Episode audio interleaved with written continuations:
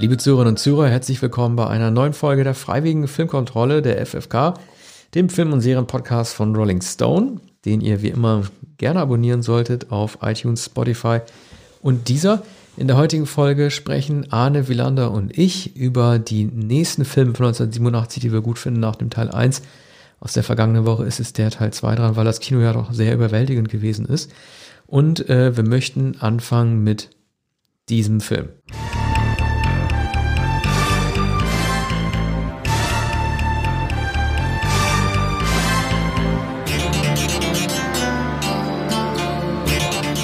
So, die Melodie hat ja jeder erkannt. Da musste man gar nicht großartig mit dem Chorus einsteigen, wie wir es sonst machen, sondern konnte einfach von vornherein aufbauen. Das war ein Aha mit The Living Daylights, äh, dem Titellied zum James Bond-Film, dem ersten von nur zweien mit Timothy Dalton. Und ähm, dieser Film hat natürlich eine Besonderheit, aber auch eine gewisse Art von Unfairness gegenüber Timothy Dalton. Also man hat ihn ja genommen als dritte Wahl. Es gab äh, Sam Neill auch, da sieht man auf YouTube auch Casting-Aufnahmen, die nicht so gut, also die ich auf, ich habe sofort gesehen, das bringt es irgendwie nicht, auch wenn ein guter Schauspieler ist.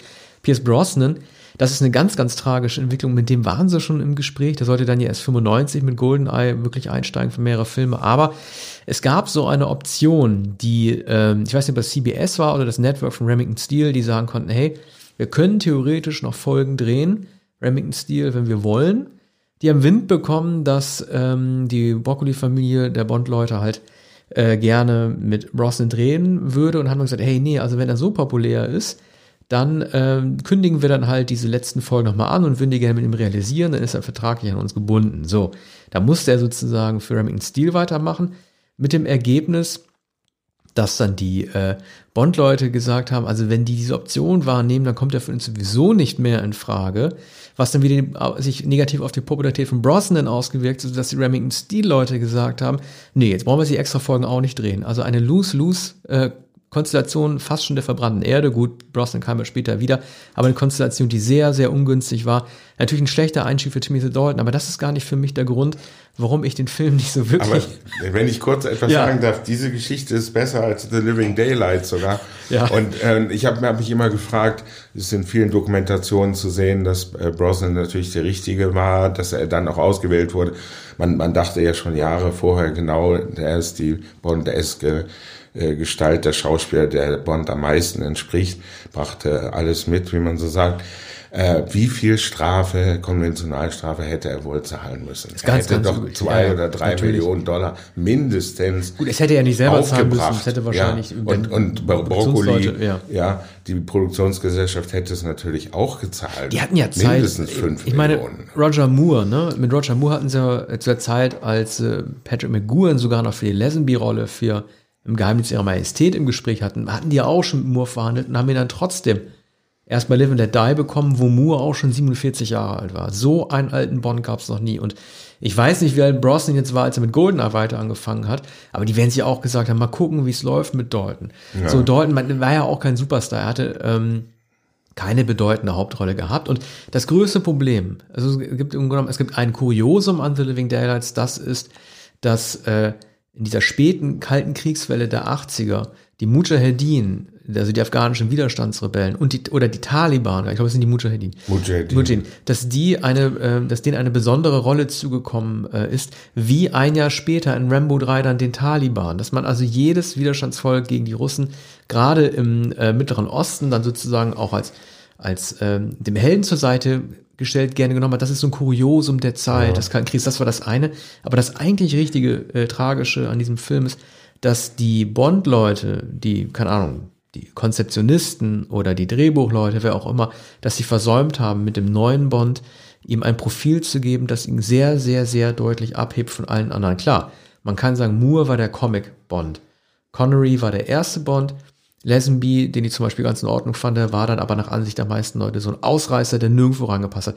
Das hat man bei Dalton so ein bisschen versäumt. Also ich weiß gar nicht, wofür er steht. Es gibt so ein paar, die sagen, ja, er geht wieder in die Connery-Richtung und er vertritt die alte Ernsthaftigkeit des 007. Aber ja. für mich fehlte da einfach. Also er ist, er ist der harte Bond, er ist der, der hartgesottenste, ähm, vielleicht der brutalste. Das hat man dann später ähm, viel später ähm, immer mal wieder behauptet, also weniger bei Brosnan, aber äh, das war dann bei Craig ähm, der Versuch, nicht nur der Versuch, sondern da war es evident. Der Jack Bauer Bond ja, war das. Genau, dass, ähm, dass es noch mehr Action war, noch physischer, physischer sowieso als bei Roger Moore, aber sogar ähm, auch physischer als bei bei Pierce Brosnan, der der etwas Elegantes hat, eigentlich langsame Bewegung, etwas ähm, katzenhaftes, auch etwas ironisches und etwas blasiertes. Und Craig hatte das Blasierte natürlich nicht, sondern etwas Brutales. Nun ist es bei, war, ist es bei Dalton so. Ein Shakespeare-Darsteller, auch das Grübchen, er hat eine gewisse Intelligenz, er hat eine Rohheit, er hat auch eine, eine gewisse Eleganz, aber er hat keinen Charme. Er kommt auch also, bei Frauen auch gar nicht, muss man mal ganz ehrlich sagen. Das ja, gehört ja auch Film, zum Bond. Im Film, ja. muss man sagen. Oder äh, es wird nur selten behauptet und er tritt auch da eher rüde auf. Also er ist ein Actionheld und das geht aber schlecht zusammen äh, mit, mit dem Shakespeare-Darsteller. Man hat sich immer gefragt, wo war das Theater, in dem er Shakespeare gespielt hat in England? Ähm, war es, war es im, im West End in London oder, oder war es Old Vic oder wie heißt es? Ähm, das das habe ich jetzt nicht parat, aber man hat damals ähm, ist zwar geglaubt, weil es immer geglaubt wird, bei Patrick Stewart und, und bei so vielen anderen, Anthony Hopkins, der natürlich für, äh, oder Sir John Gielgud, die für James Bond nun nicht in Frage kam. Aber bei Dalton wurde es vorausgeschickt und der, der Nimbus war zu groß eigentlich. Hätte man gesagt, das ist ein australischer Schauspieler, der hat in, in, so einer, in einer Vorabendserie gespielt oder in einer Abenteuerserie, hätte man gesagt, der macht das sehr gut. Ja, Aber ein Shakespeare-Mime, der sagen, zum Actionhelden Geschüttelt, nicht gerührt. Also das kann man sich von Dalton, das muss ja auch Dalton dann klar geworden sein, dass all die Sprüche, mein Name ist Bond, James Bond. Mhm. Ne, äh, gut, man hat ja später in der Craig-Ära versucht, äh, mit dem nach dem Motto halt, möchten Sie den Geschüttler gerührt haben, also sagt er doch dann so ganz, also man sagt ja, das ist ein ganz großer Satz, dass er sagt, äh, do I look like I give a fuck oder sowas. Und ja. man dann versucht hat, Craig ja. dann auch noch irgendwie zu brechen, also die Rolle des James Bond zu brechen und dann mit ja. den Manierismen zu brechen. Und lustig sollte es auch noch sein. sein. Es aber musste bei, Dalton bei Craig gemacht Quatsch. werden. Ja. Bei, bei Dalton musste es nicht gemacht werden, aber er hatte ein zu schweres Erbe. Dieses mokante Lächeln von Pierce Brosnan, das war genau richtig, um auch diesen Satz zu sagen, um jeden Satz zu sagen zu einer Frau, auch zu einem Spion. Und die absolut überlegene Figur kam dann ja auch einige Jahre später. Aber diese beiden sehr brutalen, actionreichen äh, Spektakel mit Timothy Dalton, der erste Film Living Daylights, ähm, das war eine Übergangsphase, die niemanden überzeugt hat.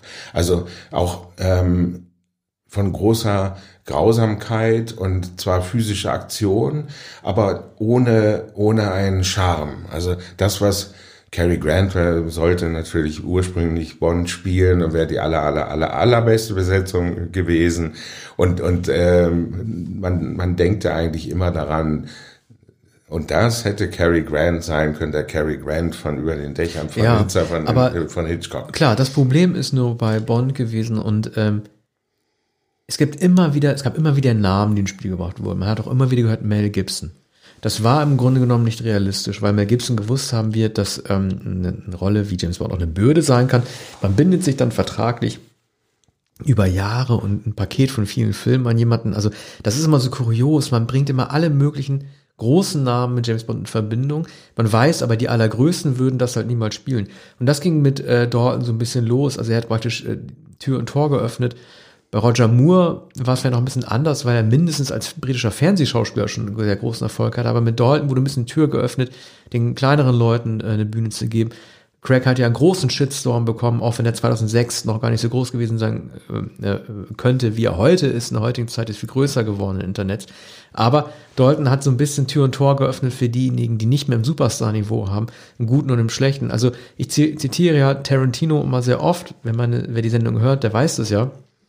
Aber Tarantino hat auch gesagt, Brosnan ist sein Lieblingsbond. Er stand auch mal in Gesprächen, Bond zu machen, aber nur, wenn man Brosnan wieder zurückkommt. Ja. Also klar, ich bin natürlich aufgewachsen, 70er mit dem Moore-Bond. Also ich bin eigentlich, eigentlich bin ich ein Moore-Bond-Typ, aber ich bin auch ein großer Brosnan-Bond-Typ. Ja, also Brosnan ist man sagt immer Sean Connery, der Erste und der Wahre und der, der Beste und gut, dass er nochmal zurückkam. Aber äh, Brosnan sieht so aus. Äh, Brosnan hat äh, die Britishness, er hat die Noblesse, er hat, er hat die Eleganz, er hat, er hat die Bewegung, er hat die gesamte Physis und auch die Mimik. Aber ein perfekter Bond. Filme sind nicht so, nicht so sehr gut. Äh, kein einziger davon, aber er brauchte gar nicht überragende Drehbücher. Dalton hätte sie gebraucht und ähm, beide Filme sind, sind spektakulär gescheitert. Ich kann mich daran erinnern, dass ich die Filme im, im Kino auch schrecklich langweilig fand, unübersichtlich, äh, Feuersbrünste, zu viel Spektakel, ohne dass es die Raffinesse hätte von etwa, sagt niemals nie, mit, mit äh, Brandauer, also die großen, der große Gegenspieler von Gerd Fröbe und anderen, Donald Pleasance zu schweigen, Kurt Jürgens, mein Gott. Der große Stromberg. Ja, aber bevor wir ins Schwärmen geraten, ja möchte äh, ich überleiten genau. zu dem ersten Film. Den du vorstellen ja. wirst. Wir stellen ihn wieder vor mit einem Stück Musik.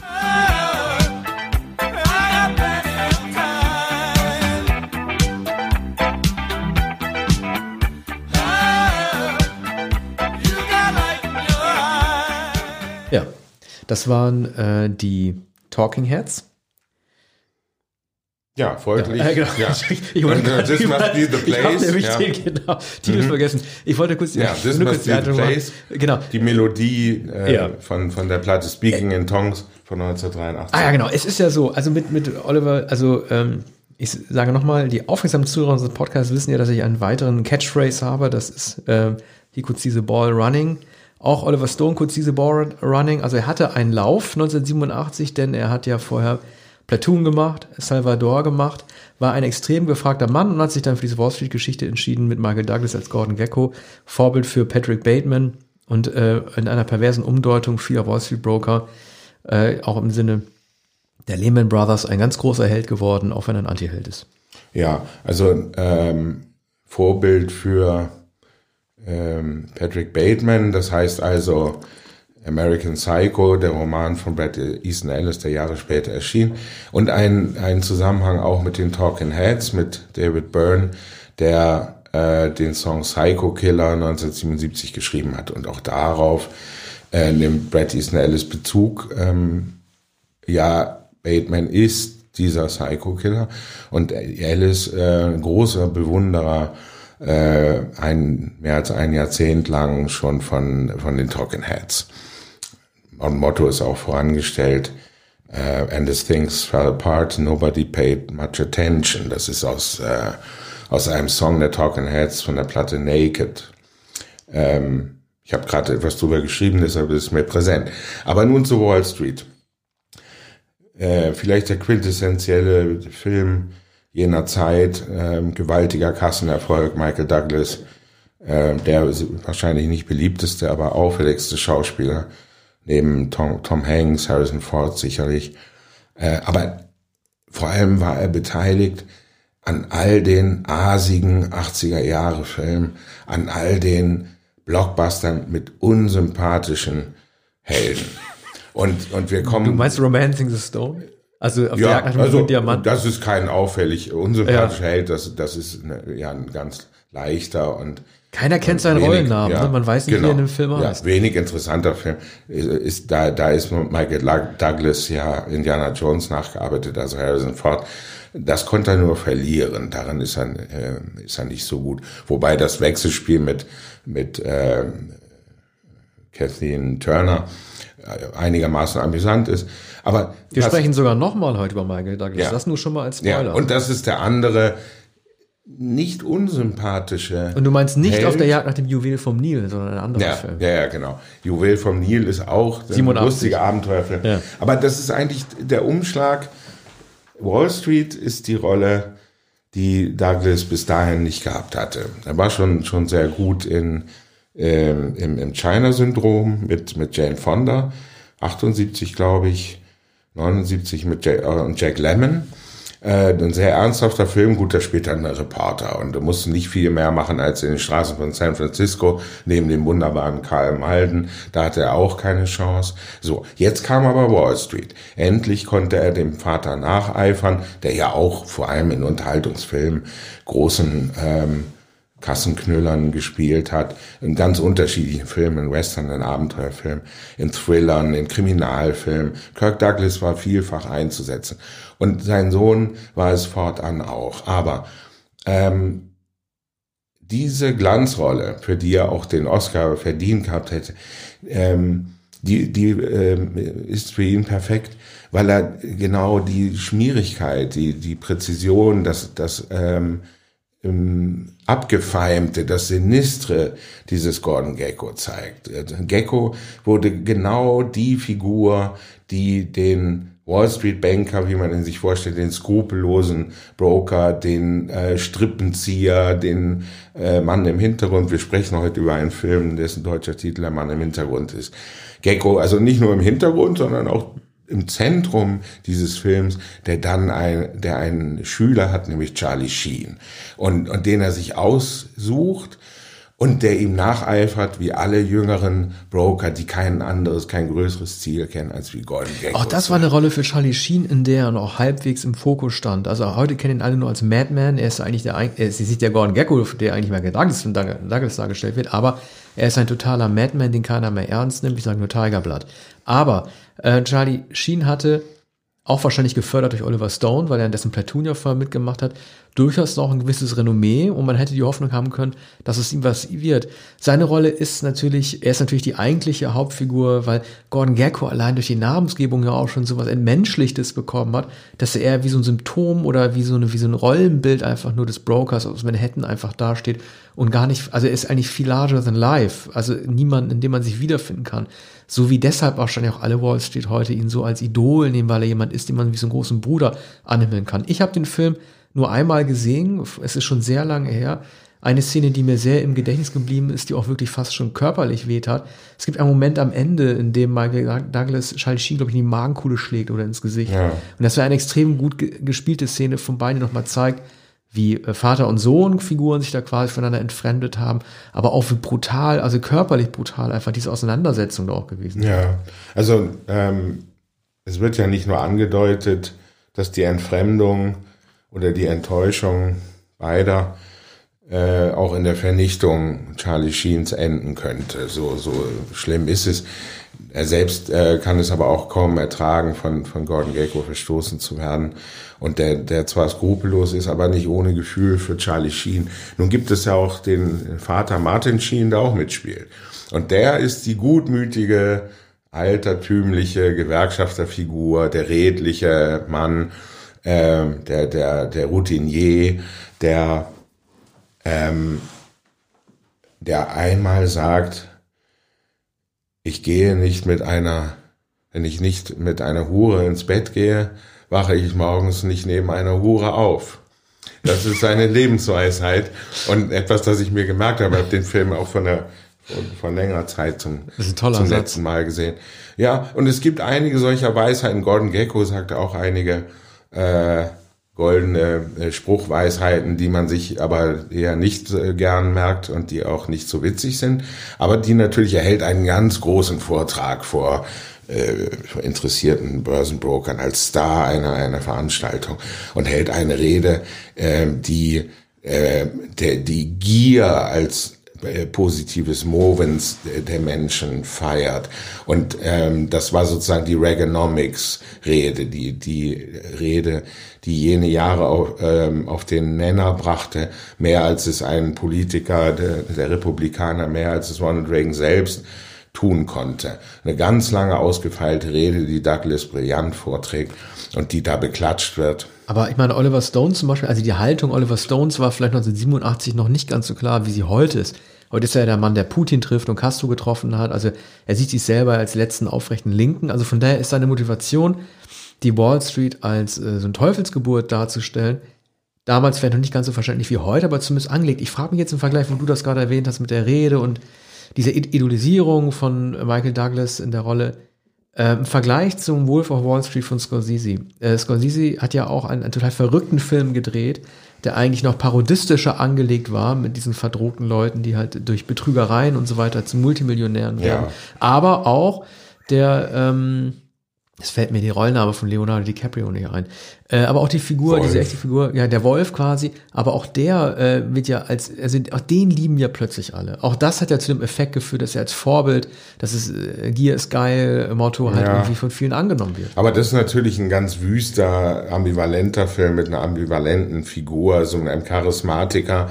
Äh, und es gibt äh, bei Scorsese ja selten Urteile, gibt auch in dem Drehbuch kein Urteil über den Wolf. Es ist alles viel zu outriert und überdreht, aber es ist in Wall Street nichts outriert und überdreht. Es ist alles genau abgezirkelt.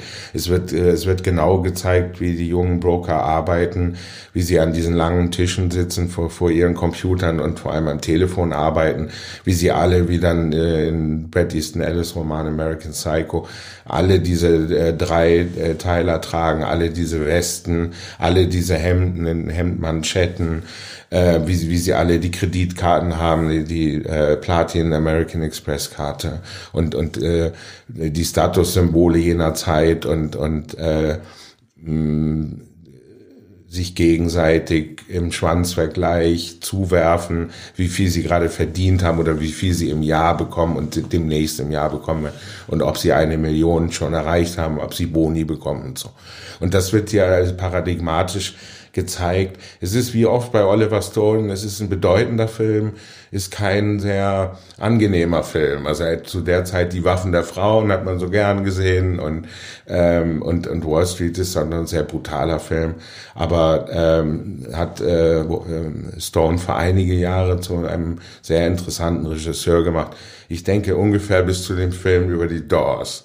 So, äh, ja, vielleicht oder Jahre, bis zum Kennedy, ja, bis zum Kennedy-Film, da war es dann schon vollkommen ja. da hat er noch, also übertrieben. Klar, ja, da war da natürlich, es war geboren am 4. Juli und Kennedy, das war so diese Phase 89, 90.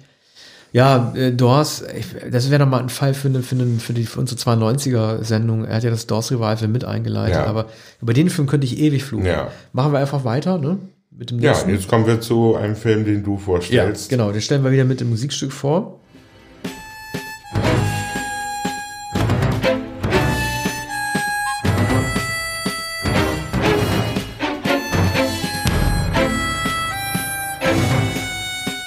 Das war das Titelmotiv von äh, The Untouchables, Musik von Ennio Morricone, über den wir in der vergangenen Woche, vorvergangenen Woche gesprochen hatten, im Alter von 91 Jahren verstorben.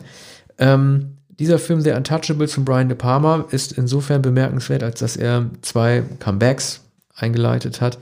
Das eine ist der Mafia-Film an sich, meiner Auffassung nach. Also es war ein sehr äh, gut besprochener Film, der die Umtriebe Al Capones in Chicago zeigt. Und der Mafia-Film war im Grunde genommen, wir hatten ja auch schon über äh, Once Upon a Time in America, also es war in Amerika von Leone gesprochen in der vorvergangenen Sendung. Ein Film, der heute sehr wohlwollende Besprechungen bekommt, aber seinerzeit fast ein bisschen untergegangen ist und generell war in den 80er Jahren, war es um den Mafia-Film in den 80er Jahren nicht wirklich gut bestellt. Man kann im Grunde genommen sagen, bis Goodfellas dann gekommen ist, drei Jahre später, gab es eigentlich ein sehr, war es eigentlich ein sehr totes Genre. Also Coppola hatte ja mit dem Partner eigentlich fast schon alles erzählt. Das heißt, der Mafia-Film hatte sein Comeback bekommen, aber auch De Palma an sich, einen guten wie im schlechten. Äh, De Palma war in den 80ern klar. Alle reden über Scarface, was für ein toller Film. Alle reden über Blowout. Aber man vergisst, dass diese beiden 80er Filme dennoch entweder nur mittlere Kritiken bekommen haben oder im Fall wie Blowout ein bisschen unter dem Radar gelaufen sind. Dress to Kill gab es noch. Das waren Sachen, die gerne betrachtet wurde. Und was man De Palma mit diesem Riesenhit Untouchables immer noch vorwerfen kann, ist, klar, es ist eine Phrase, die ich sage, Style over Substance. Die sagt man auch sehr oft im Zusammenhang mit De Palma, ist nichts Neues. Ein bisschen trifft es leider auch auf äh, The Untouchables zu, im Guten wie im mhm. Schlechten. Es gibt unnötige Kamerafahrten wie äh, beim Tod John Connerys, aber auch die sehr gute, die, die wissen auch alle, diese Panzerkreuzer Potemkin Zusammenschnittszene. Ja. Ah, du musst schon also, lachen, über die muss man mhm. natürlich einfach reden, über die reden wir auch gleich. Ich wollte nur eine Sache noch sagen. Der arme Robert De Niro hat sich ähm, wieder 20 Kilo angefuttert. Im finalen, also spielt den Capone, im finalen Schnitt, in der finalen Schnittfassung sieht man ihn ähm, nicht oft, ich würde sagen Nettozeit 15 Minuten, wenn überhaupt und auch sehr doof. Ja. Also äh, ich weiß, es gab Besprechungen, äh, Rezensenten, ich glaube Roger Ebert, die gesagt haben, so ein Wüterich wie Capone, wie, wie er da dargestellt wurde, war er gar nicht. Also für De Niro war das ganze Unterfangen, Futtern, Dreharbeiten, Untouchables nicht so gut. Ja, also auch nicht sehr überzeugend. Capone spielt auch keine äh, gewichtige Rolle in dem Film. Ähm, ist auch nicht sehr komisch und nicht sehr eindrucksvoll. Kevin Costner ist sehr eindrucksvoll, der damals zum Star wurde oder gerade ge geworden war, ähm, nämlich mit No Way Out. Ich glaube, entweder im selben Jahr. Im selben Jahr. Ja. Mhm. Im selben Jahr äh, vielleicht sogar noch, noch der aufregendere Film mit Gene Hackman und ähm, ein sehr guter Film, ich glaube von Taylor Hackford, oder? Ähm, naja, aber hm, für De Palma war das ein ordentlicher Erfolg. Sean Connery hat endlich einen Oscar bekommen als bester Nebendarsteller, den mussten sie ihm geben. Auch zu Recht, aber ist natürlich eine Rolle, die er auch leicht spielen konnte. Aber er war mit den 80er eigentlich abgemeldet. Ne? Er hat ja. Highlander gemacht, das ja. war kein Erfolg. Also mhm. Connery hat sozusagen zum Strohhalm gegriffen ja. und wurde danach erst wieder der Leading Man bis, äh, also bis, bis zu seinem Rücktritt aus dem Filmgeschäft äh, Mitte der Nullerjahre, glaube ich. Ja, also man hat ihm eigentlich zum großen Comeback äh, verholfen und ähm, er war sich nicht zu fein dafür, diese äh, verhältnismäßig kleine Nebenrolle anzunehmen, die er, äh, also ein Streifenpolizist, ausgerechnet mit einem Streifenpolizisten hat er es dann geschafft. Aber ich denke bei dem Film doch immer an die überragende Darstellung von Kostner, der dann zu Recht ein sehr großer Star, auch Filmemacher wurde. Einer der Player, wie man heute sagt in Hollywood. Er hat es natürlich dann recht bald verdorben nach dem Wolf. Ähm, Aber das war ja mein Lieblingsjahr von ihm. Habe ich ja auch schon, habe ich auch schon mhm. tausendmal gesagt. Ich sage es nochmal, weil es gibt ja Hörer, die nicht jede Folge hören. Vier Mega-Hits in vier verschiedenen Genres. Bodyguard, JFK, der mit dem Wolf tanzt und nicht zu vergessen Robin Hood, wo John ja. Connery auch wieder mitgemacht hat. Genau. Und danach hat das verdorben, ja. nämlich mit Waterworld, da war er äh, megalomanisch und äh, ein, ein bisschen verrückt geworden. Ein Film, der heute auch schon wieder Bewunderer hat, aber damals war es der allergrößte Schiffbruch. Hier war er aber nur ein Darsteller in einem Film von Brian De Palma. Die berühmte Treppenszene mit, mit dem ähm, Kinderwagen, der äh, da herunter ähm, rattert. Oder wie sagt man, wenn ein Kinderwagen eine Treppe runter. ja. Also er kippt jedenfalls das nicht ist schon kein Rollen um. mehr, ja. das ist ein richtiges Rattern. Ja, ja, genau. Ähm, also das ist natürlich übertrieben, aber De Palma ist ein Formalist und ein, ein Stilist. Der hat es später noch extremer gemacht, im Film mit Nicolas Cage. Ich weiß gar nicht noch, wie heißt Snake der? Snake Eyes. Ja, genau. Und, und, und, und da geht es, da wird die Zeit sozusagen heruntergezählt. Ja, der macht diese One-Take, diese One-Take-Geschichten, ja. diese großen Set-Pieces, wie sie dann auch wieder Scorsese für Goodfellas zum Beispiel danach dann gemacht hat. Also es geht manchmal auf, finde ich, in seinen Filmen, äh, wie bei den Untouchables, wie in der Treppenszene, die berühmten Treppenszene, und da ist es auch gar nicht schlimm, dass er andere als Vorbild hat. Normal sind der Hitchcock. Ja. Aber es gibt diese anderen, diese Point-of-View-Einstellungen, als es darum geht, dass es Sean Connery an den Kragen geht und er unerwartet aus dem Hinterhalt erschossen wird, obwohl er vermeintlich im Vorteil ist. Da frage ich mich ja irgendwie, ja, hätte man das nicht irgendwie, äh, hätte sich auch anders auch darstellen können. Aber gut. Ähm, es war ein Film, der Film ja. war ein großer Erfolg. Er hat äh, De Palma kurzzeitig wieder nach oben gespült. Danach kam ja dann ähm, der Vietnam-Film äh, mit Sheen und, äh, nicht mit Sheen, sondern Michael J. Fox. Die Verdammten des Krieges. Ja, und, ähm, wenig wahrgenommen ja, und in, auch innerhalb da war des wieder Genres weg. kein bedeutender Film. Ja. Ähm, das, das war enttäuschend und sicher falsch besetzt mit Michael J. Fox, der natürlich ein großer Star noch war zu der Zeit und es dann auch noch ein paar Jahre blieb. Aber mit, mit J. Fox kann man sicher keinen Vietnam-Film besetzen, das war ein Irrtum. Auch kein, kein Genre für De Palma, der ähm, immer künstliche Dekors braucht für, für die Art von, von Raffinesse. Na, er wollte sich vielleicht die Gelegenheit nicht nehmen lassen, nachdem Coppola schon im, im, im Dschungel gewesen ist, sein Freund ja. Francis Ford Coppola. Der Steinerne Garten. Achso, du meinst Apocalypse, äh, Now. Apocalypse ja. Now, das wollte er wahrscheinlich machen. Dann hat ja auch Jean Penn zugesagt, aber diese Kombination Penn und Fox, das sieht auf dem Papier schon doof aus. Und das, das ergibt ja. sich auch in letzter Konsequenz nicht. Also stimmt, du hast recht, er ist ein Formalist und er braucht seine eigenen Settings.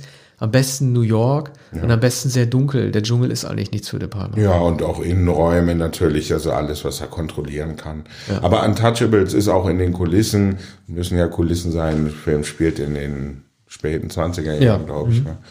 Ähm, Prohibitionszeit, das ist alles sehr schön gemacht. Äh, großes Kino, wie man damals möglicherweise noch nicht sagte. Sabine Sauer. Jetzt kommen wir ja. zu meinem da freust du dich drauf. Lieblingsfilm. Vorher Musik. Ja.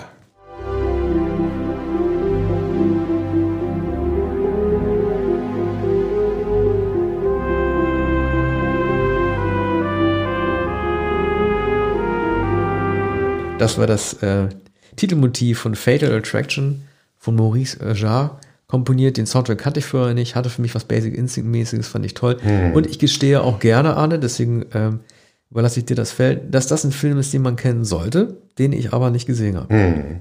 Ja, kurzum, dann äh, darf ich alles allein sprechen. Ja, ich, ich habe alles, ich habe alles für mich.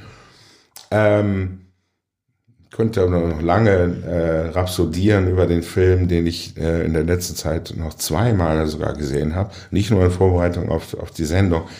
Äh, ein Film, den ich damals gar nicht so sehr schätze. Übrigens, Maurice Jarre hat die Musik für Dr. Chivago geschrieben, weltberühmt geworden dadurch. Manche sagen, Jarre habe ich gerade in einem Dokumentarfilm beim RBB gesehen. Ich denke mal an Jean-Michel, sein Sohn. Und da hat man sich ja, ja popmäßig darauf geeinigt, dass man ja. dann äh, Jarre dann halt auch statt ja. Jarre, ne? Denke ich mal. Ja. Wobei, selbst bei Jean-Michel, ne, ähm, ne, den kann man, glaube ich, offiziell mit und ohne Bindestrich schreiben. Ist aber ein anderes Thema. Ja, und man spricht aber in Deutschland jedenfalls von Jean-Michel Jarre. Ja, ne? deswegen habe ich auch Maurice Jarre gesagt. Und Maurice Jarre ist auch vollkommen richtig.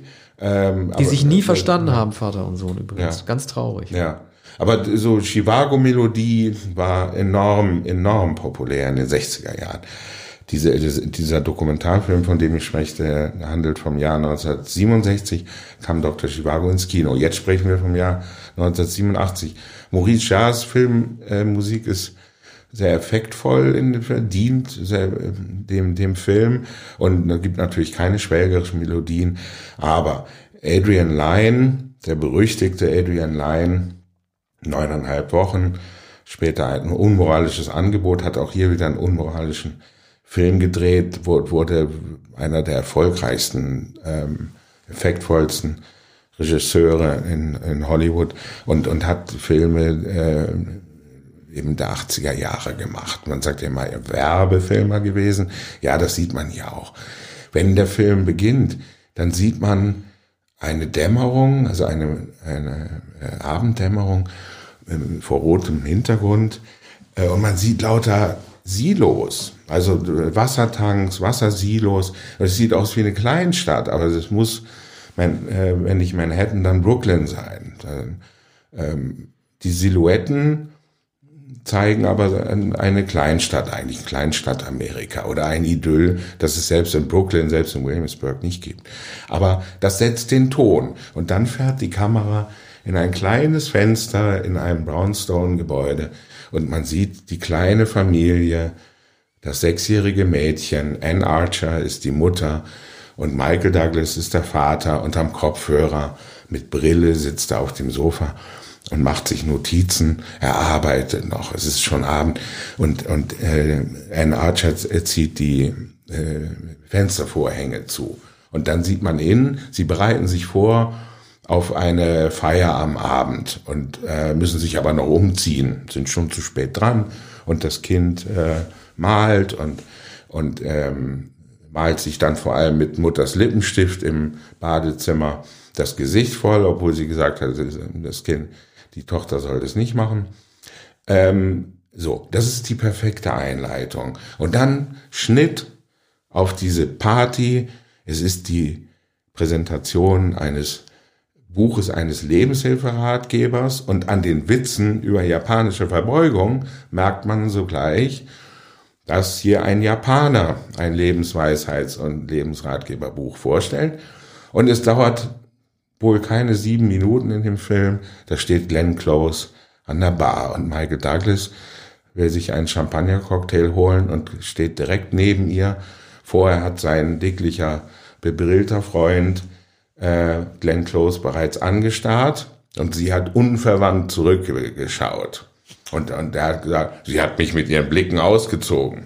Das ist ein Film, den es heute gar nicht, gar nicht mehr geben könnte, würde, sollte und dürfte wahrscheinlich. Ne? Also ja, die Gefängnisvolle Affäre, die Fatal, die Fatal Attraction. Fatal Attraction bringt, bringt sie eigentlich noch äh, deutlicher zum Ausdruck als die neutralere Übersetzung mit der, ja. mit der Affäre, ja. die ja sozusagen das Involvement beider beinhaltet, während ja bei Fatal Attraction gar nicht unbedingt die Gegenseitigkeit wahrscheinlich gemeint ist, sondern die Tatsache, dass die Frau halt einfach das Böse ist. Eine Frau, die nur die Frau, die in der Lage ist, eine Familie zu zerstören. Ja, Andersrum also, könnte man sich das nicht vorstellen, dass der Mann derjenige ist, der in die Ehe so einbricht. Oder? wahrscheinlich kann man es sich äh, vorstellen. Es gibt natürlich Filme, die, äh, die auch obsessive Männer zeigen, zum Beispiel Der Feind in meinem Bett mit Julia Roberts. Da ist es aber so, dass, dass der Ehemann sich erst äh, nach der Hochzeit als Scheusal erweist und als Sadist und sie entkommt dann nicht mehr. Und hier ist es aber so, dass das eine vollkommen funktionierende Ehe ist. Und ähm, Michael Douglas sagt, als, als er dann, also seine Frau und das Kind fahren aufs Land, wollen sich ein Haus ansehen, wollen nach Connecticut ziehen. Die Eltern leben auch dort. Und Michael Douglas ist allein zu Hause. Nur am Wochenende. Muss auch arbeiten. Er ist Anwalt.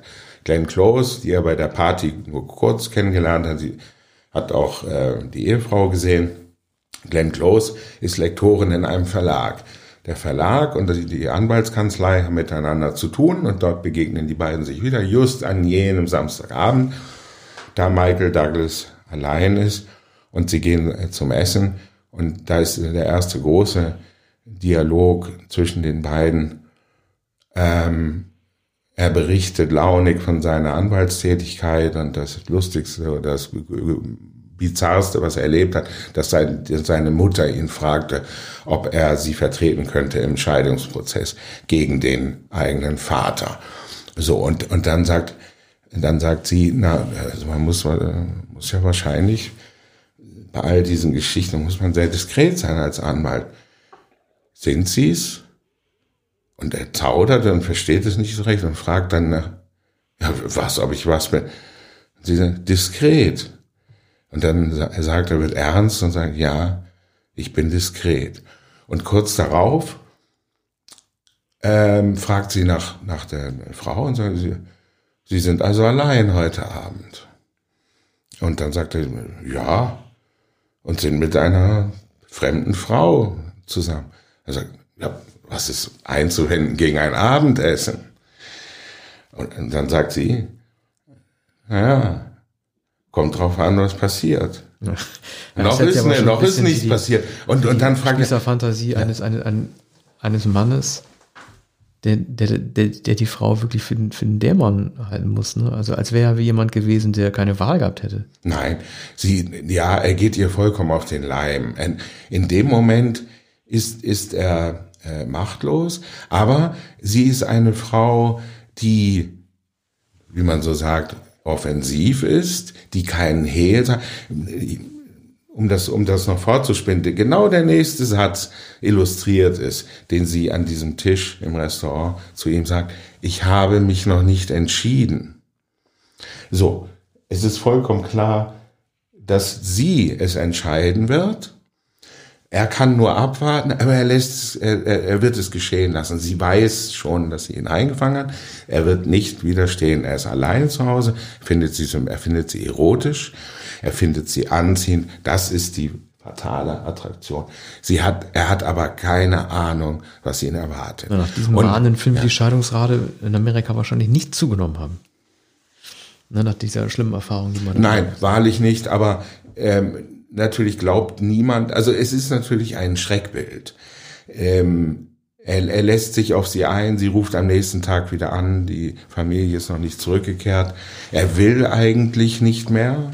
Er hielt es für ein äh, One-Night-Stand, hat sich von ihr verabschiedet. Sie ruft schon am nächsten Mittag wieder an. Sie gehen in den Central Park. Ähm, er muss äh, den Hund betreuen, den nimmt er mit und sie tollen herum. Alles ist noch harmlos. Ähm, sie gehen wieder in ihre Wohnung, ein Loft natürlich in Brooklyn. Ähm, riesiger Lastenaufzug in ähm, der in einem alten Fabrikgebäude in die oberste Etage fährt und da hat sie die, ihre behagliche Wohnung. So und sie kocht Spaghetti für ihn und sie sprechen und und er glaubt jetzt an dem Abend werde es beendet werden. Sie kennen doch die Spielregeln und er verabschiedet sich von ihr und dann, und dann kann sie es nicht ertragen und, und sie wird hysterisch, macht ihm Vorwürfe und, und sie zerrt an seinem Hemd und, und, und, und ritzt ihm die Haut auf. Und, und da äh, merkt er äh, zum ersten Mal, sie nimmt sich dann wieder zurück und dann weint sie. Und, und da merkt er aber, äh, das wird nicht zu beenden. Ist sie denn psychisch krank eigentlich? Das wird nur angedeutet. Es gibt ein, ein Momentum, ähm, dass ihr Vater, als sie sechs oder sieben Jahre alt war, vor ihren Augen starb. An einem Herzinfarkt war es 42 Jahre alt. Das mag, da, mag damit zusammenhängen. Dass sie eine Verfallenheit bei Männern hat, sie deutet an, dass sie viele Affären äh, hatte, verschiedene Liebhaber, was aber ja auf eine gewisse Ruchlosigkeit, da sie auch eine aggressive, sexuell aggressive Frau ist, aber eine Ruchlosigkeit deutet. Tatsächlich ähm, ist sie aber die, wohl diejenige, die Männern obsessiv verfällt. Ne?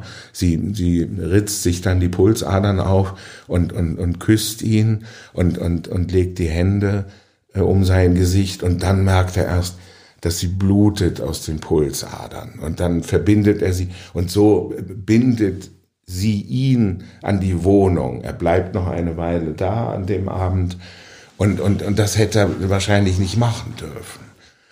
Und, und, äh, und dann beginnt das Spiel, das, das schreckliche Spiel, dass sie immer, immer wieder anruft. Die Ehefrau ist dann zu Hause. Er muss wieder mit ihr sprechen, er muss sie wieder treffen. Wir wollen das Ende noch nicht nein, spoilern. Nein, nein, aber so die, die natürlich noch ja, genießen wollen ja. oder so. Es, es beginnt, es beginnt ja. die Spirale des Horrors und die allermeisten werden sich erinnern an eine Szene, von einem ähm, äh, da ein siedender Kochtopf zu sehen ist in der Küche.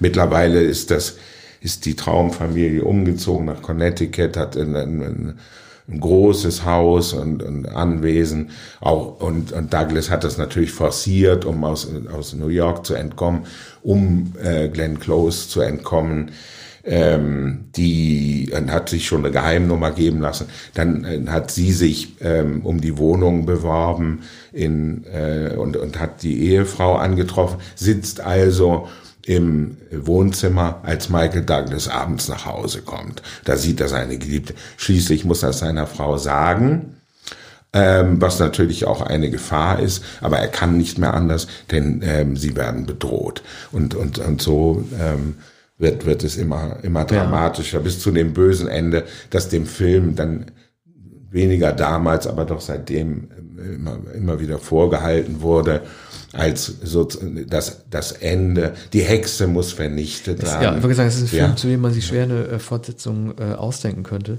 Aber ich bin, äh, was mich auf jeden Fall neugierig macht, äh, gemacht. Ähm, ich werde, äh, äh, ja, ich habe mir sowieso Film. mal, es gibt so viele Filme von 87, die ich noch gucken muss. Also der steht definitiv auf der Liste. Wir machen jetzt weiter mit einem Film, den ich vorstelle und mit folgender Musik.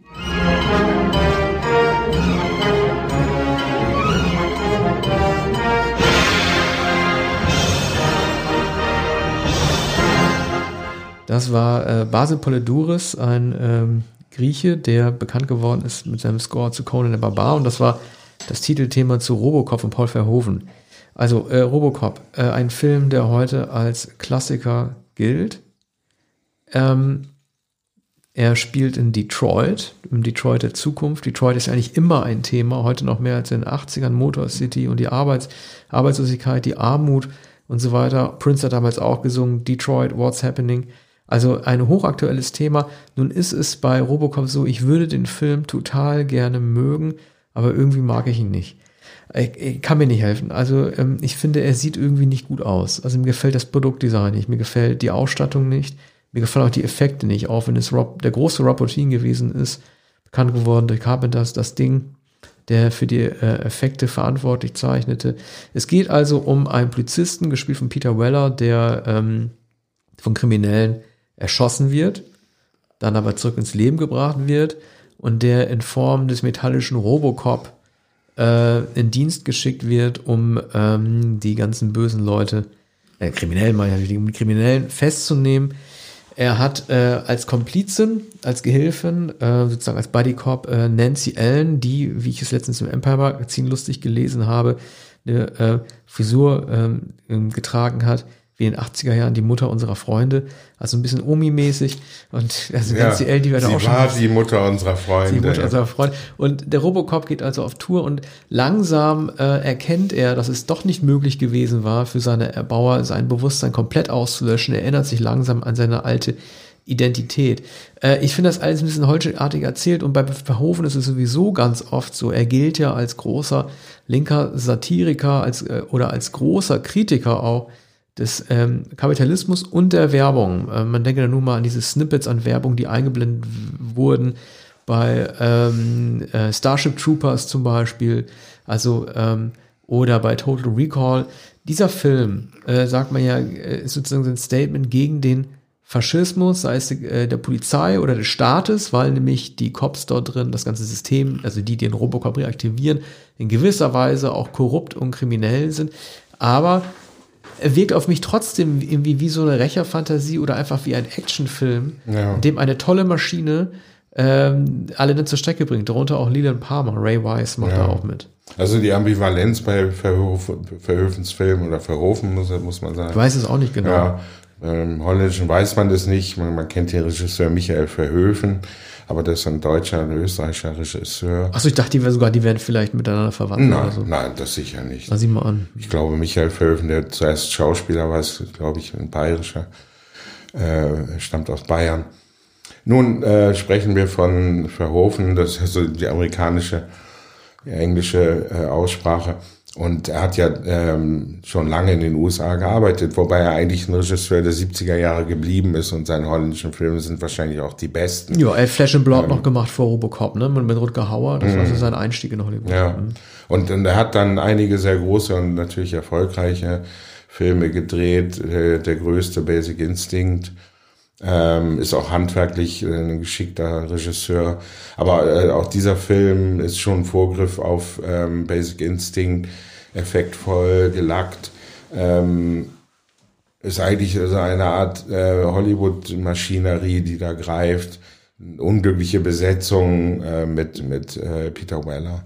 Also damals fand ich den Film schon so unattraktiv. Ja, er sieht einfach Peter auch so Weller schlimm aus. Verstanden. Klar, man kann natürlich ja. immer sagen, okay, er ist nun mal ein Cyborg, irgendwie, ja. er, er, soll ja nicht hübsch sein oder so, er, er soll ja nicht aussehen wie, äh, wie Tom Cruise oder sowas, aber irgendwie, er war schon so unansehnlich. Ja. Ich finde die Köpfe doof, ich finde die Frisuren, wie gesagt, aller Beteiligten doof.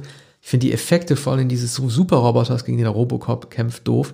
Bin auch kein Fan der Titelmelodie, äh, Melodie, ich habe sie nur eingespielt weil man sie da erkennt. Mhm. Ich finde ihn schludrig gemacht. Er sieht einfach ja. total schludrig aus, der Film. Und doch war es einer der Filme, die dann prototypisch waren oder vielmehr äh, typisch für die 80er Jahre, äh, da man Filme noch auf Video gesehen hat, hat man dann ausgeliehen und Robocop, ja. äh, Robocop war einer dieser Filme, die man ausgeliehen hat und dann vielleicht mit ein paar Jungs äh, später gesehen hat, wenn man ihn nicht im Kino gesehen hat. Ich habe ihn nicht im Kino gesehen, hat mich ähm, gar nicht sehr interessiert. Es gab ja so die, diese Mensch-Maschinen äh, häufig in den 80er Jahren. Das ist merkwürdigerweise weniger geworden, wahrscheinlich weil es einigermaßen ausgereizt ist. Man, man kann dem auch nach James Cameron, nach Schwarzenegger kaum noch Ach, etwas. Die Rezensenten, die haben sich, die haben, die haben Theorien, interessante und wilde Theorien zum Robocop aufgestellt. Der Wiederkehrer, also ein biblisches Motiv zu nehmen. Ja. Jemand wird erschossen und stirbt, kehrt mhm. dann zurück äh, äh, bekommt dann sozusagen äh, nur das Gesicht sozusagen auf einen Körper, äh, auf einen metallischen Körper aufgepflanzt, muss aber mit dem Bewusstsein oder kehrt mit dem Bewusstsein zurück, dass er mal ein echter Mensch gewesen ist, stirbt dann quasi zweimal, weil er aus der Maschine ja auch nicht mehr raus kann und damit auch nicht glücklich mhm. wird. Und es gibt so eine Szene, in der der Robocop in so einer stillgelegten Fabrik dann irgendwie über Wasser wandelt und dann wird auch gesagt, das ist ne, das biblische Motiv, da geht jemand über Wasser, er kann über das Wasser wandeln, der Jesus und so weiter. Der wird mir also ein bisschen zu viel hineingesponnen. Auch mhm. wenn natürlich die Sicht auf Detroit und die ganzen äh, Kokainfabriken, da geht es eben auch um so eine Kokainfabrik oder Meth oder sowas, natürlich schon für 87, wenn man das heutige Detroit denkt, wahrscheinlich schon tolle Prognose und so weiter gewesen ist, auch wenn die Stadt damals schon äh, kaputt gewesen ist.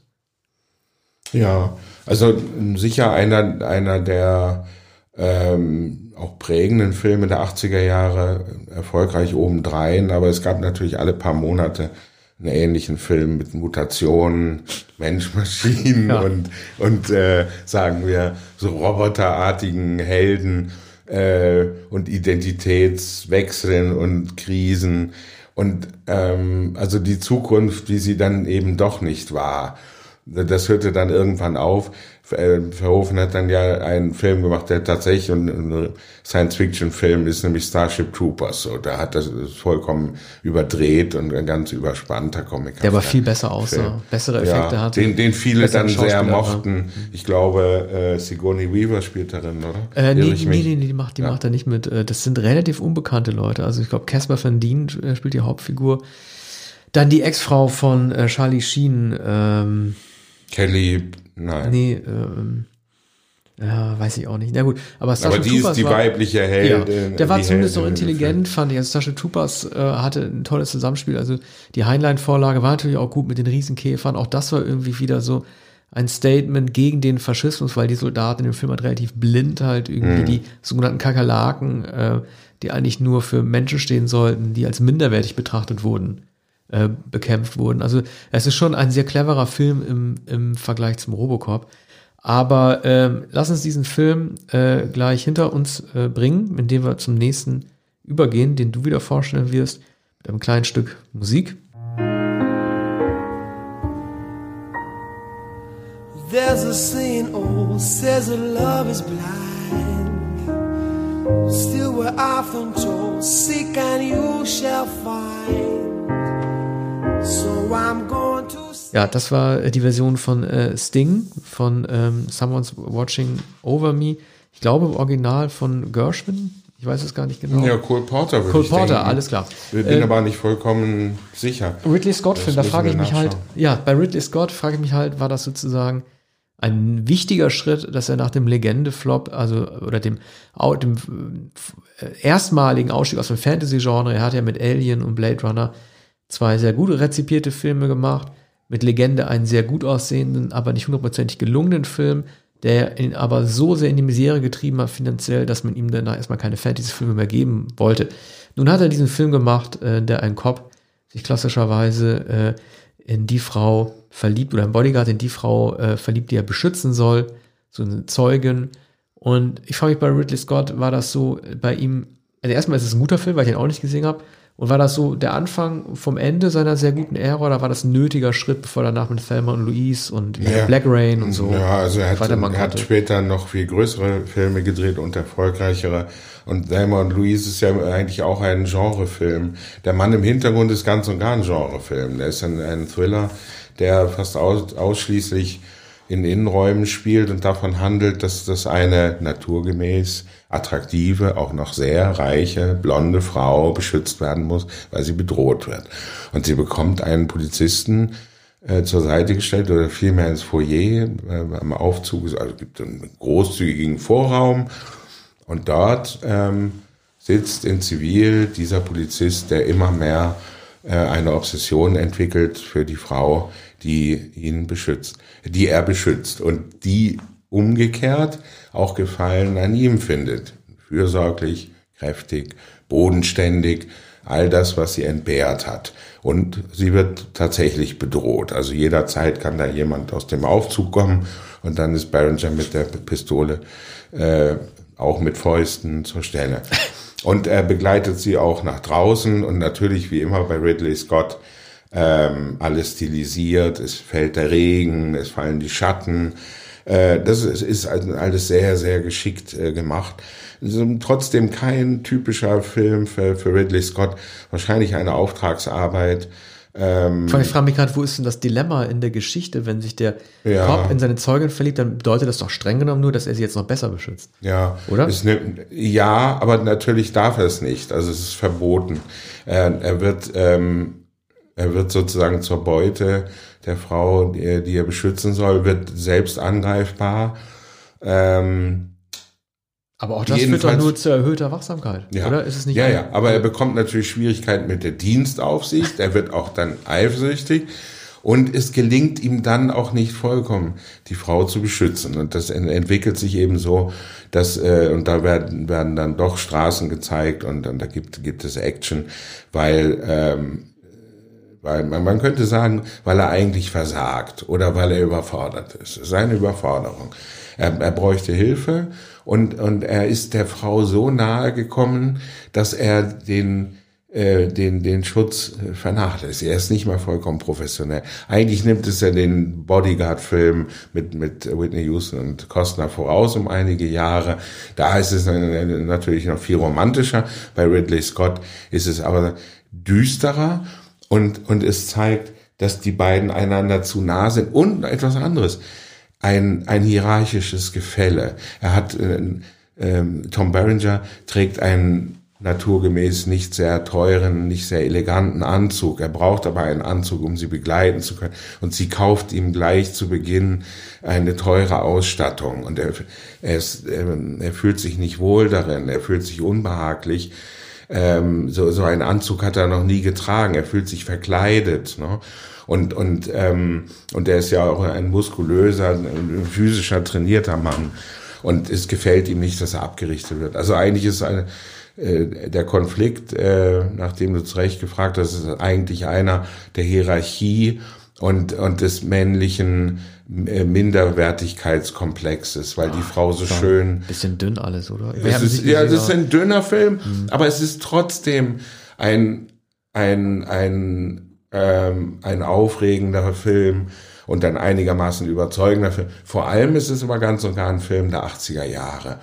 Und ähm, und, und es half Ridley Scott, ähm, sozusagen im Geschäft zu bleiben, kleineren Film zu drehen und dann mit einem auch nicht sehr großen Film, nämlich Thelma und Louise, diesem Genre Drama, das zum Fluchtdrama und zum Ermächtigungsfilm schlechthin äh, Frauenermächtigungsfilm wurde, dann vier Jahre später zu drehen. Ja, Aber, du hast, du hast zum Glück äh, Black Rain äh, übersprungen von 89. Ja. Also, Finde ich nicht wirklich Michael Douglas. Michael Douglas lässt uns lässt uns nicht, äh, lässt uns nicht los. Und auch Japan. Genau, ich bin auch in Japan, ne? mit Andy Kopfab Garcia, ja. der in The Untouchables auch eine Rolle äh, ja. gespielt hat. Andy Garcia, auch ja. einer der kaum besungenen Schauspieler der 80er Jahre und noch der Beginn der 90er Jahre. Ja.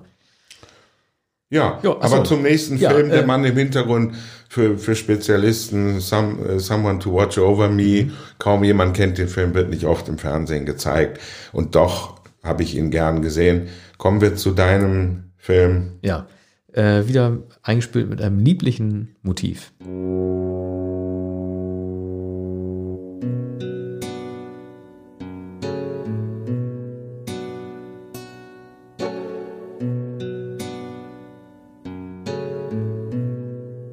Ja, das war das ähm, Titelthema zum Film Die Braut des Prinzen, The Princess Bride.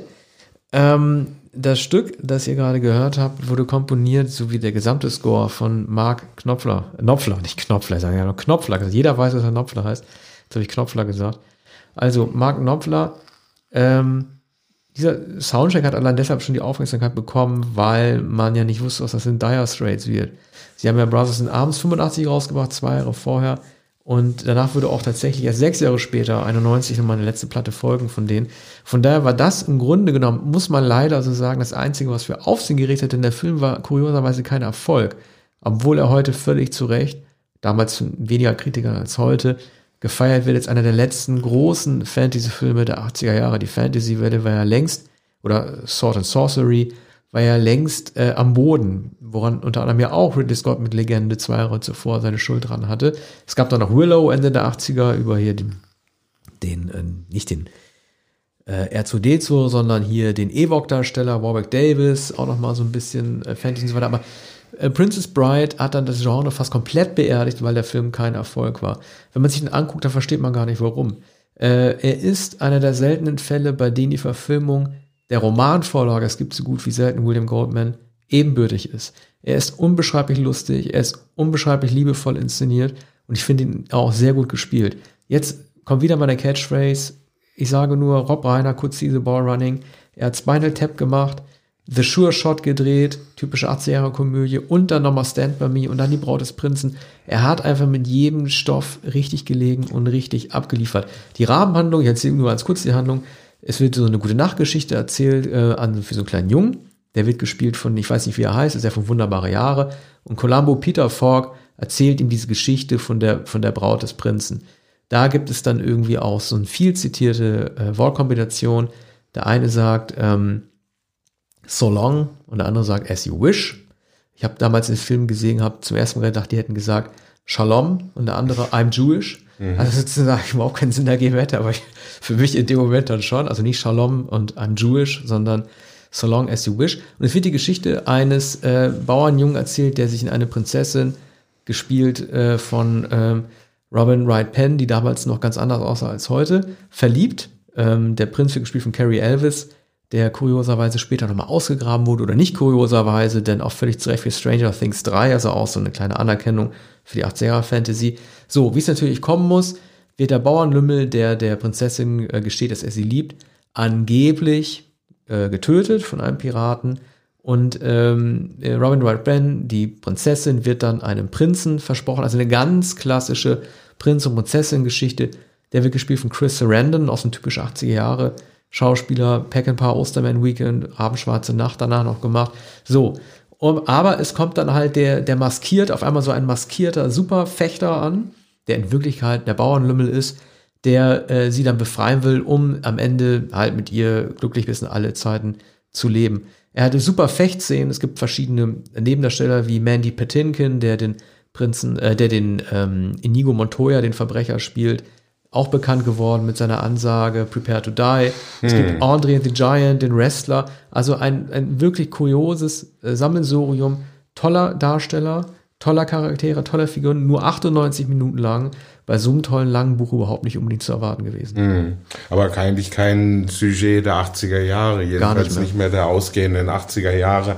Ja. Bei, bei Märchenfilmen von äh, William Goldman hat mhm. das Drehbuch geschrieben. Nee, äh, die Romanvorlage. Also der, der Roman stammt ja. von William Goldman, ja. mhm. dem berühmten Drehbuchautor. Ja unter anderem äh, von Butch Cassidy and the Sundance Kid. Es würde mich gar nicht wundern, wenn er sogar am Drehbuch mitgemacht hätte, aber die Romanvorlage stammt ja. von ihm. Ein vielgeliebtes Buch, ich glaube 73 erschienen. Hm. Äh, das, das ist sofort ein moderner Klassiker eines an alte Märchen angelehnten neuen Märchens. Hm. Fabelhaft.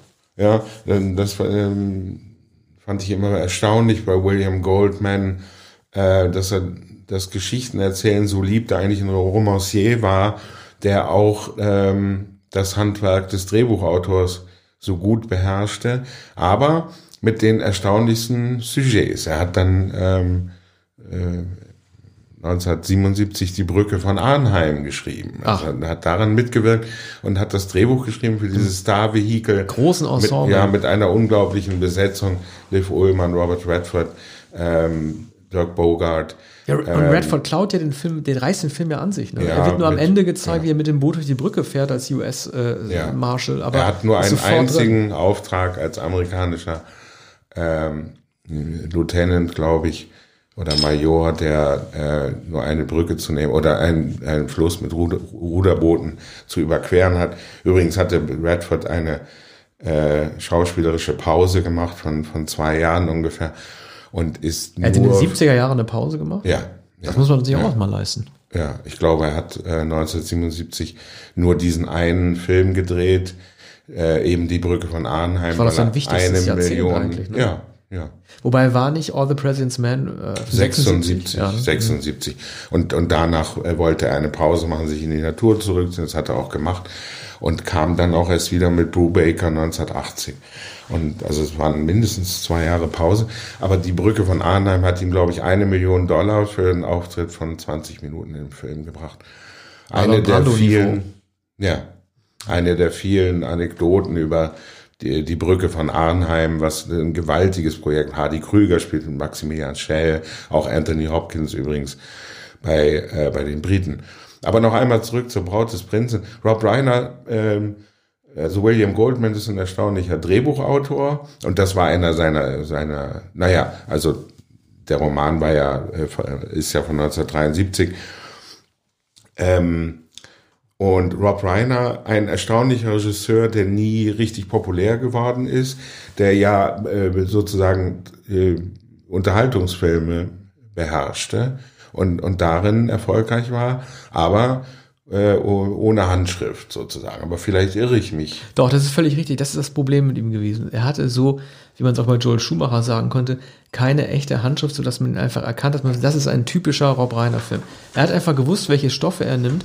Aber ich glaube, das fehlende Handschrift hängt auch damit zusammen, dass er äh, versucht hat, Genrefilme zu drehen, aber dann nicht typische Elemente verwendet hat. Wenn du dir Stand By Me vornimmst, äh, das ist ja mehr Coming of Age und Drama als Horror ja. gewesen. Und das, er hatte deswegen die Stilistik des Horror nicht. Und das ist das, wenn man es als Problem sehen will, ich sehe es nicht als Problem, aber was man bei Braut des Prinzen sagen könnte als Problem, wäre zum Beispiel, dass er ein Fantasy-Film ist, aber nicht aussieht wie ein Fantasy-Film. Er sieht aus wie ein Theaterstück in freier Natur. Mhm. Also normalerweise hättest du wie bei Ridley Scott mit Legende, hättest du irgendwo noch so Flöckchen durchs Bild fliegen müssen oder eine Elf oder ein Glühwürmchen. Also all diese Kolorierungen und Farbfilter, mhm. die du erwartest, die hast du, also Braut des Prinzen sieht ein bisschen mehr aus wie Männer in Strumpfhosen, meinetwegen. Aber mhm. er wollte ja auch eine Komödie sein. Aber nun haben vielleicht die Leute 87 gedacht, ach, ist nicht schon wieder irgendwie so ein Superheld irgendwie. Äh, und ähm, warum, man sieht kein Blut, man sieht, man sieht keinen Drachen und so weiter. Man sieht Männer äh, mit einem sehr langen, Errol Flynn-artigen, sehr gut choreografierten, also perfekt choreografierten Kampf zwischen Patinkin und Elvis